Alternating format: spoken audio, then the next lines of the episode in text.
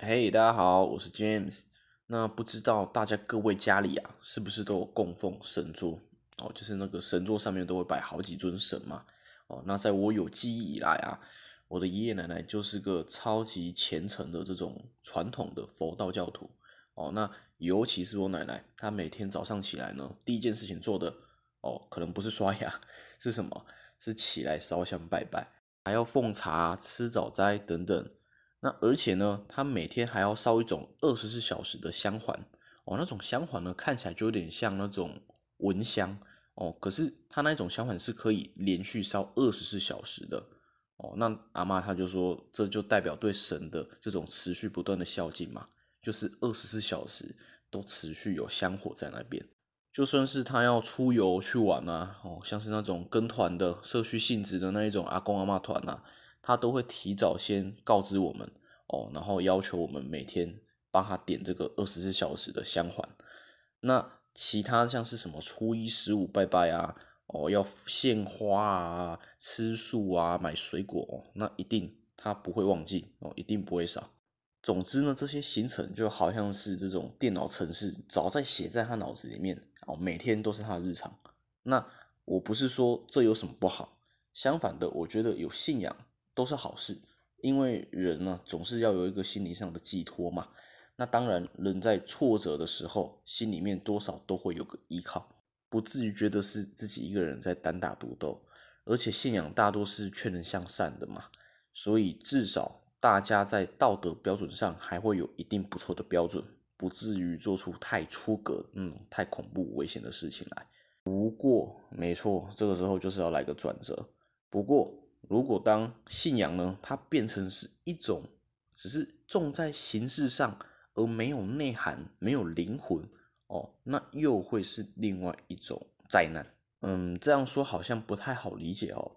我简单举个例子好了哦，大家如果自己家里有长辈，也都是虔诚的佛道教徒的话哦，那各位不妨有空可以观察看看，他们是不是大多数？呃，我说的是大多数哦，不是全部哦。大多数明明都拜得很用心、很虔诚，没错，但是好像却一丝没有获得从神佛那边所要传授给他们的智慧哦。明明都是拜了哦好几十年的人哦哦，不过呢还是一样，不管是脾气、性格或是观念，好像似乎都没有太大的转变，几乎啦还是都承袭了他年轻的时候的那种调调。哦，原本性格是固执的啊，似乎到了七老八十还是一样固执。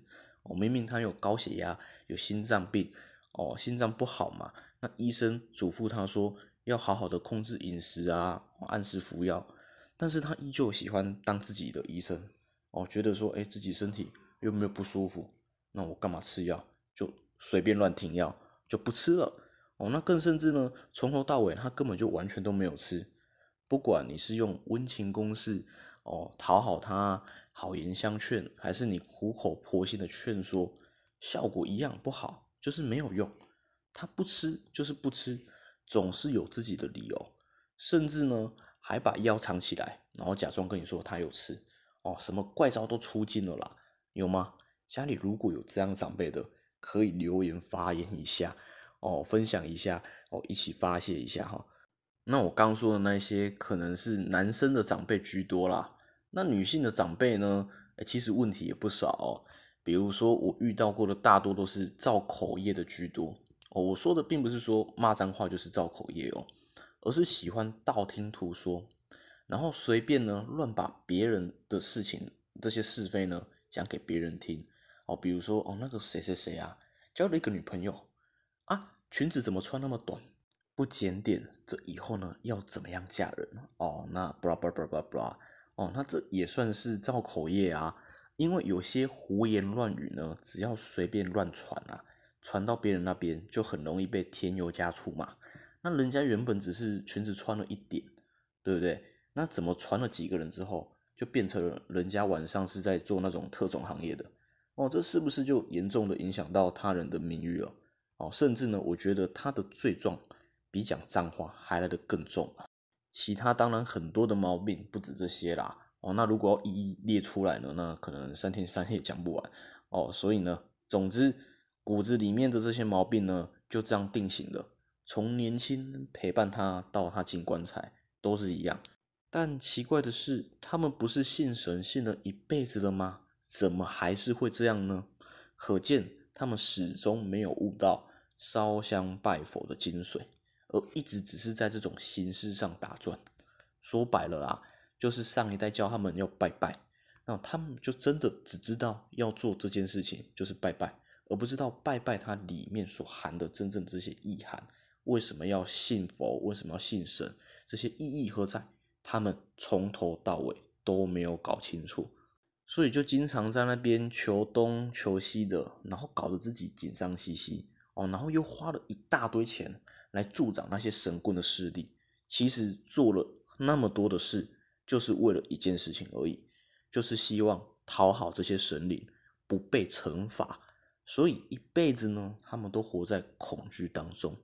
怕如果没有拜拜的话，会恶灵缠身；没有拜拜的话，哦，可能呢就没有功德，那死后呢就上不了天堂。哦，所以呢，都是以害怕为出发点，完全误解了信仰它真正的意义，它真正的意思。我就经常开玩笑的跟我朋友说，人有信仰不是为了要让自己变得更好才对吗？哦，那我怎么觉得大多数的人呢，有了信仰，他反而更焦虑？更紧张了哦，竟然要让自己更好，那重点不是应该要摆在他的精神层面上吗？那怎么大家拜神越拜变得就越物质了？哦，那个庙宇一间盖得比一间还要豪华哦。我们要学习的不是应该是神身上的那些美好的特质，不是吗？哦，那些谦卑、那些和善等等的特质啊，哦，因为唯有改变自己内心的思维以及观念。才能真正改变我们现有的困境嘛？举一个例子好了，假设你觉得自己过得很苦啊，薪水少，然后又吃的不好，三餐吃泡面，可是呢，这样的生活对你来说很差了吧？哦，但是放在一个非洲难民身上，对他来看，哎，你却是过着帝王般的生活，哎，在这世界上，甚至还有好几亿个人正羡慕着你的生活，那为什么？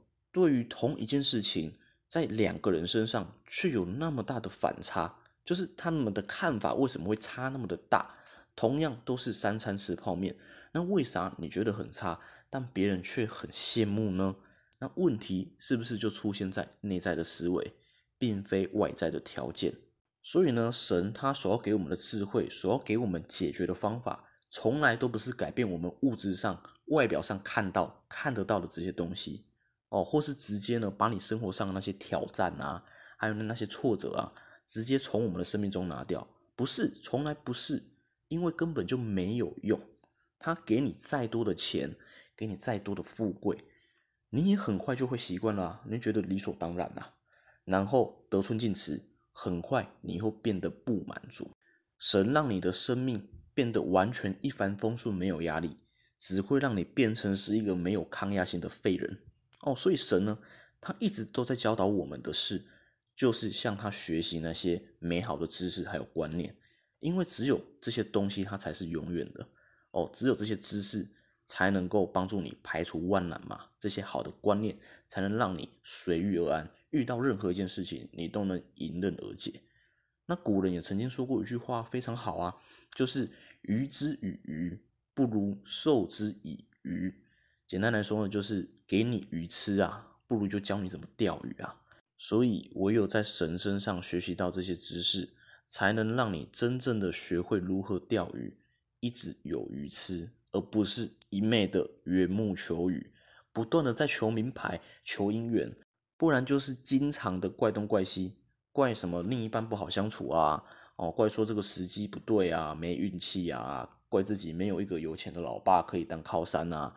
但是却从来不愿意先自己身体力行的做任何一点改变，所以生活上的问题呢，依旧没有任何改变，然后再来责怪这些神啊，哦，这些佛啊，啊，我问你奉献了那么多，啊，你怎么都没有意思一下，连个两百块的发票也都不让我中，哦，那我想神明应该会很纳闷，哦，他心里应该会 always 说。啊，我不是都把那些心法都写在佛经、哦圣经，甚至道德经上面了吗？那你自己是不会把那些知识拿出来看一看，反而怎么还怪起我来了？问号是吧？总而言之啊，求神拜佛要求的是一个好的心态、好的观念呐，而并非是你眼前所能看到的荣华富贵那些物质的享受。正所谓一念天堂，一念地狱哦，心存正念，那处处都是天堂哦。那不好意思哦，今天讲的有点哲学。好，那今天我们就先分享到这里。那如果你是用 Podcast 收听的朋友，那帮忙帮我们点击订阅还有分享。那如果是在 YouTube 收看的朋友们，也请不要忘记帮我们点击订阅、按赞以及打开小铃铛。那我们就下次见喽。